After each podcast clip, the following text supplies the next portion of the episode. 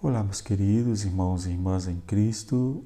Estamos no quinto domingo do tempo da Quaresma, do ciclo A. E o evangelho de hoje é de João 11, de 1 a 45. Eu sou a ressurreição e a vida. O episódio da ressurreição de Lázaro. Hoje estamos diante do último sinal realizado por Jesus, mais admirável e chamativo, uh, diante da Semana Santa.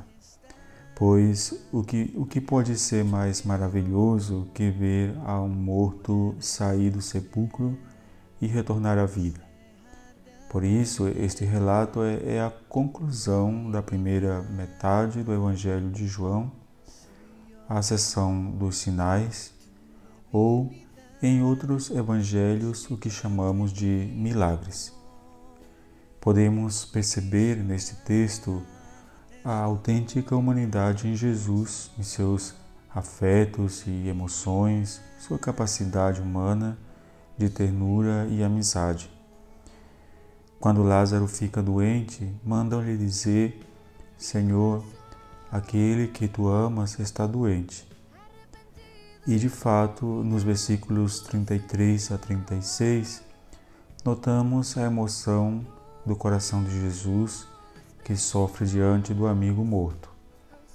o Evangelho diz que Jesus tentava conter sua emoção até que não aguentou e caiu em pranto.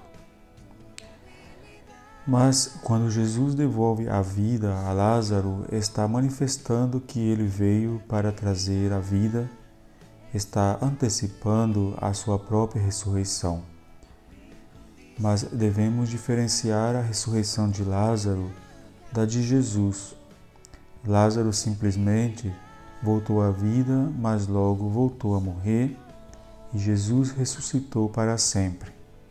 E ainda, a ressurreição de Cristo é a transformação total de sua humanidade. A partir da sua ressurreição, ele pode estar presente no mais íntimo de nossas vidas, derramando sua graça, entregando a sua vida nova. Nada disso aconteceu na ressurreição de Lázaro, porque era para ser um grande sinal que revelava outro sinal maior, que era o poder de Deus nele. Quando Jesus diz que aquele que vive e crê em mim não morrerá para sempre, mesmo que morra, não está se referindo à vida do corpo, mas da vida mais profunda do coração humano. Aquele que tem em seu coração o amor e a luz de Jesus não perde nada disso quando morre, mas segue vivendo para sempre esse maravilhoso encontro que é a vida do coração humano.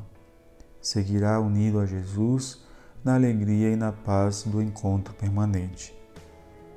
Então, queridos irmãos, irmãs, estamos vivendo um dos piores desastres da humanidade com este vírus. E uma coisa é certa, Muitos de nós estamos nos perguntando: onde está Deus agora? Interessante porque a irmã de Lázaro também fez uma observação dizendo: se estivesses aqui, o meu irmão não teria morto. Mas ele está exatamente onde cada um de nós queremos que ele esteja. Ele está, está acolhendo cada um que acreditou e acredita que existe uma vida que a morte não tem poder sobre ela, pois Ele é a ressurreição e a vida. Ele está chorando com os que choram, está esperando que possamos compreender que nossas ações humanas são fruto de nossas decisões. Como eu sempre digo em minhas reflexões, quando não somos capazes de aprender pelo amor, aprendemos pela dor. Observemos o sofrimento humano enquanto o resto da criação destruída por nós, ressuscita. A atmosfera, cuidado com os outros, a natureza em geral. O maior ato de amor de Deus por nós foi a morte do seu filho na cruz. Se sua cruz, com o tempo, se tornar em vão no meio de nós, tudo o que nos passa será por nossas próprias ações, mas sua maior debilidade somos nós, porque Ele é capaz de qualquer coisa, menos de deixar de nos amar. Que Deus nos abençoe, que Deus vos abençoe, vos cure, os proteja.